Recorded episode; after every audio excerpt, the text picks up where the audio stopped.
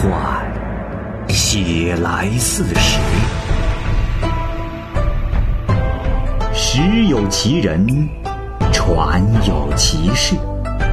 其人其事，指甲生香，时移世易，拍案称奇。欢迎收听《蚂蚁晒尔》系列节目之《白话唐宋传奇》，蚂蚁播讲。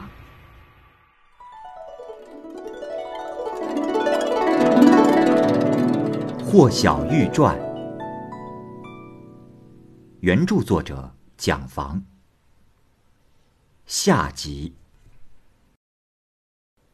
李生到任十来天后，就请假去洛阳探望双亲。没到家之前呀，他的母亲太夫人就已经替他物色了表妹卢氏，这婚约都已经定了下来。太夫人向来严厉果断，李生犹豫不决，不敢抗拒，就这样去卢家谢婚，并商量在近期完婚。卢家呢也是名门望族，嫁女儿到李家。聘礼一定要有百万钱，如果不满足这个数目，宁肯不嫁女儿。李家向来贫穷，筹集这些钱必须是四处借贷，他就请假到远方投奔亲友，以求帮助。跋涉于江淮之间，从秋天一直奔忙到了夏天。李生自知背弃了跟小玉的盟约，归期大大的延误了，他不让小玉知道一点消息。想断绝他的希望，他嘱托长安的亲友不要泄露他的行踪。而小玉自从李生超过了日期没有回来，就多次设法打听他的音讯，传来的都是不可靠的消息，并且每天都不一样。他到处求人占卜问讯，又担忧又怨恨，就这样过了一年多。后来病倒在空房里，落下了积久难治的病。虽然李生的书信始终不见，但小玉的思念之情却丝毫没有改。他赠送钱物给李生的亲友，求他们告诉自己李生的消息，寻求的十分急切。这钱财往往不够用，就常常叫丫头偷偷的卖掉箱中收藏的衣服、玩物等东西，而这多数的东西呢，都是交托在西市侯景仙家的寄售铺变卖。曾经有一次啊，叫丫头浣纱将一只紫金钗拿到侯景仙那去变卖，在路上呢遇到了一个皇家作坊里的老玉工，看见了浣纱手里拿的玉钗，就上前来辨认，说：“姑娘且慢，呃，这只玉钗可否给我看看？”哎呀，这只玉钗乃是我当年亲手所做，当年。霍王的小女儿，呃，将要上环的时候，命我做了这只玉钗，并且给了我一万钱的报酬，我到现在也不曾忘记啊。呃，姑娘是什么人？从哪里得到的此物啊？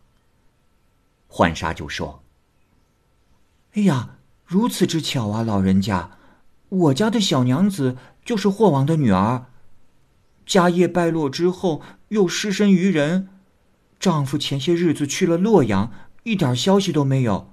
娘子积郁成疾，到现在已经快两年了。她叫我来卖掉这只玉钗，送钱给别人，求访丈夫的音讯。愚公伤心的哭着说：“唉，可叹呐！皇族贵人家的子女，倒霉落魄。”到了这种境地，我活在这世上的时间不多了，看见这样的盛衰变化，真是伤感呐。于是便带着浣纱来到了延光公主家，浣纱详细的讲述了事情的经过。延光公主啊，也为小玉的事情伤感叹息了很久，并且给她了十二万钱。当时。李生聘定的卢家女子住在长安，李生凑足了聘礼后回到郑县。这年腊月，再次请假到长安成亲。他悄悄地找到了一个僻静的住处，不让别人知道。有一个叫崔九明的明经，是李生的表弟，性情忠厚。早些年啊，常跟着李生在小玉家欢会，吃喝谈笑也没有隔阂。崔九明每次得到李生的消息啊，他必定会如实的告诉小玉。小玉经常把些柴米衣物之类的东西资助崔生，崔生呢也很是感激他。李生来到长安后，崔生啊就把这个情况详细的告诉了小玉。小玉含恨的叹息说：“这。”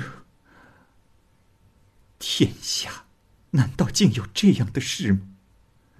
于是，便请亲朋好友想方设法的要把李生找来。李生自认为自己延误了日期，违背了誓言，又听说小玉病得十分厉害，为自己忍心抛弃她感到了惭愧羞耻，就始终不肯去见小玉，每日早出晚归，想躲避小玉。小玉是日夜哭泣流泪，废寝忘食，就是想跟李生见上一面，竟然一直没有机会。这心头的冤屈愤恨就越积越深，卧倒在床上是不能起来。从此，长安城里渐渐有人知道了这件事，风流才子都被小玉的痴情所感动，豪侠之辈也都对李生的薄情表示愤怒。这时已经到了三月，人们大都去郊外春游。李生和五六位同辈朋友到崇敬寺观赏牡丹花，漫步在西边的长廊中，一个接一个的吟诵着诗句。这时，有位京兆人叫夏伟清，是李生的好朋友，当时也在一起。他对李生说：“此处风光秀丽，草色繁茂，不过……”可怜郑家女儿，还满怀冤屈，独守空房。兄台啊，你终于还是遗弃了她，可真是残忍的人。男人的胸怀不该是这样的，兄台好好想想。正在感叹责备的时候，忽然有一个豪侠之士，穿着淡黄色麻布衣衫，手持弹弓，神貌俊秀，着衣轻盈华丽。只带着一个剪短发的外族小孩做仆从，悄悄的在一旁听着他们说话。过了一阵，那人上前对李生行礼说：“各位兄台有礼，不知这位公子可是李侍郎否？”“ 我的本家祖籍山东，呃，跟皇帝的外家算是亲戚。呃，我虽然缺少文采，心里却佩服贤德的人。”久仰公子的大名，呃，常想见上一面。今日有幸相会，得以见到公子的风采。我家呀，离这儿不远，有管弦音乐，足以愉悦心情。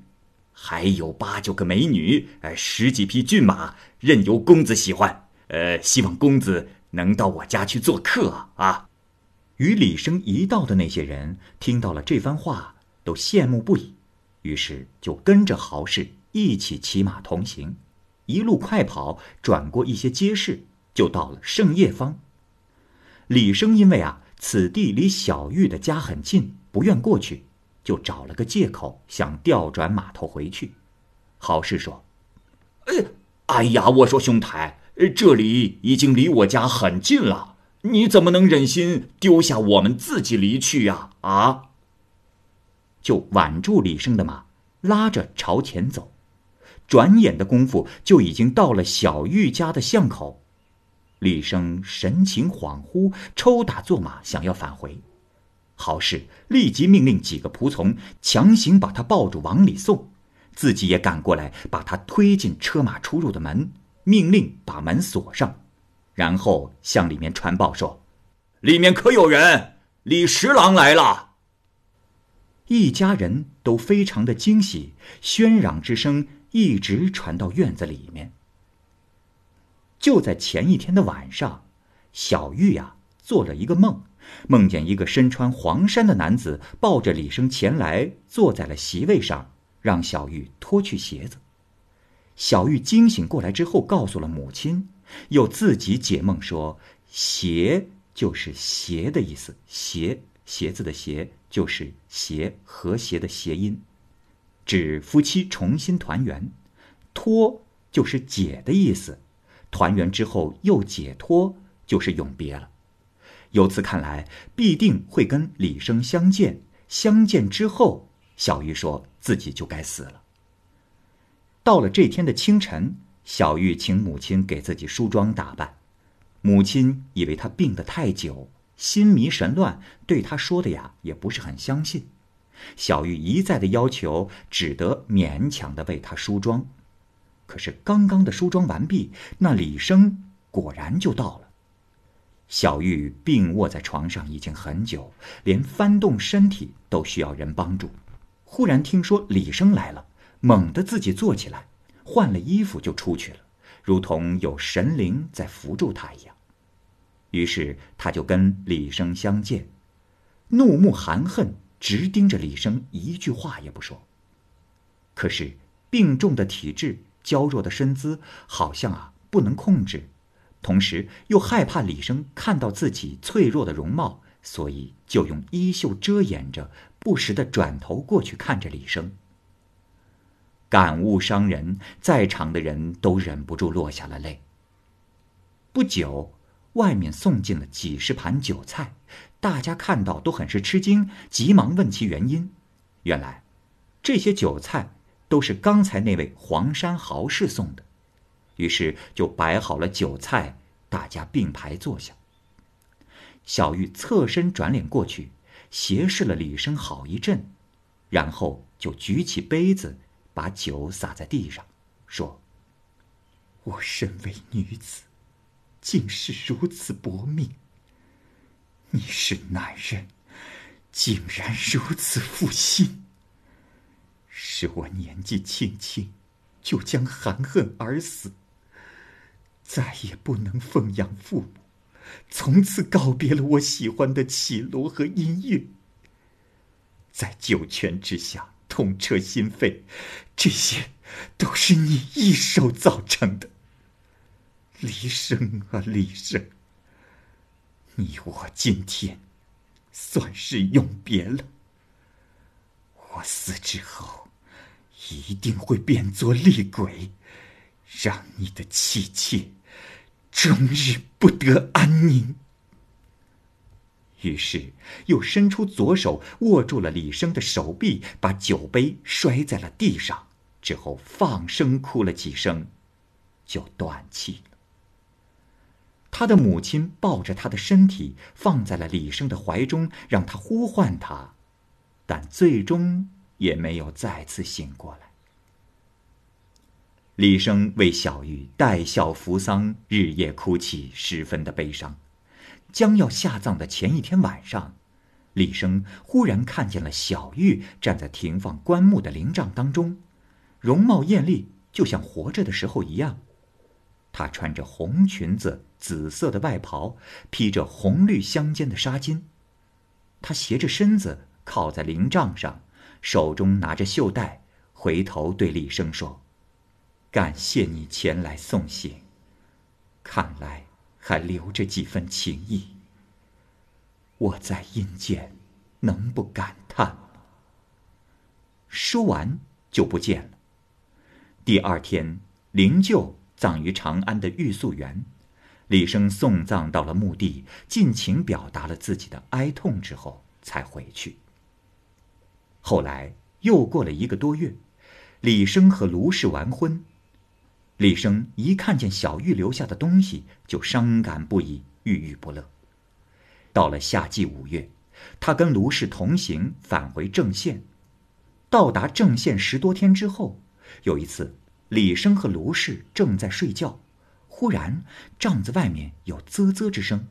李生吃惊的起来查看，只见有一个男子，年纪大约二十来岁，长得温文尔雅。躲在帷帐后的阴影里，不停的在向卢氏招手。李生惊惶之下，连忙跃起身，围着帐幔走了好几圈可是那人影就突然不见了。李生也是个疑心重的，从此心里就对卢氏感到了疑心和厌恶，猜忌多多，这夫妻间就变得毫无情趣了。经过有些亲戚婉转的劝说，这李生心中才稍稍的平静。又过了十来天，李生由外面回来，这时卢氏正坐在床边弹琴，李生就忽然看见从门外抛进一个有斑纹的犀牛角雕刻而成的香花盒子，长宽一寸多，里面装着轻柔的丝带，系成了同心结。盒子正落在卢氏的怀中，李生这时拿过来打开，看见里面装有寄托相思的红豆，还有一只表示祈求的叩头虫。叩头虫呢，就是表示有相好欢好之意，还有春药发沙滋和居驴妹。居驴妹传说呢是驴驹出生的时候还没有坠地，口中所含之物，这个东西呢能让妇人发媚、发春。李生看到这些，当时就愤怒的吼叫起来，声音就像狼嚎虎啸，提起琴来就殴打卢氏，逼迫他说出实情。可是卢氏始终解释不清这件事。此后，李生就经常粗暴的殴打卢氏，百般虐待，直到最后告到了官府，把他休了。卢氏被休之后，李生偶尔和婢女、妾室之类的人同床共枕，随后就会大加嫉妒，甚至有因此而被他杀死的。李生曾经游历广陵郡，得到过一个出名的美女。迎十一娘，此人的容貌鲜润，姿态妩媚，李生是十分的喜欢她。每当两人闲坐的时候，就常对迎氏说：“哼，那个贱人曾经对我不忠，我因此事将他杀死。”这李生啊，天天都说这样的话，是想让嬴氏害怕自己，以此来整肃闺门风气。李生出门的时候，就用澡盆把嬴氏盖在床上，四周贴上封条。回来的时候一定会仔细的查看，如果没事儿，才会把嬴氏放出来。李生又藏了一把短剑，非常的锋利。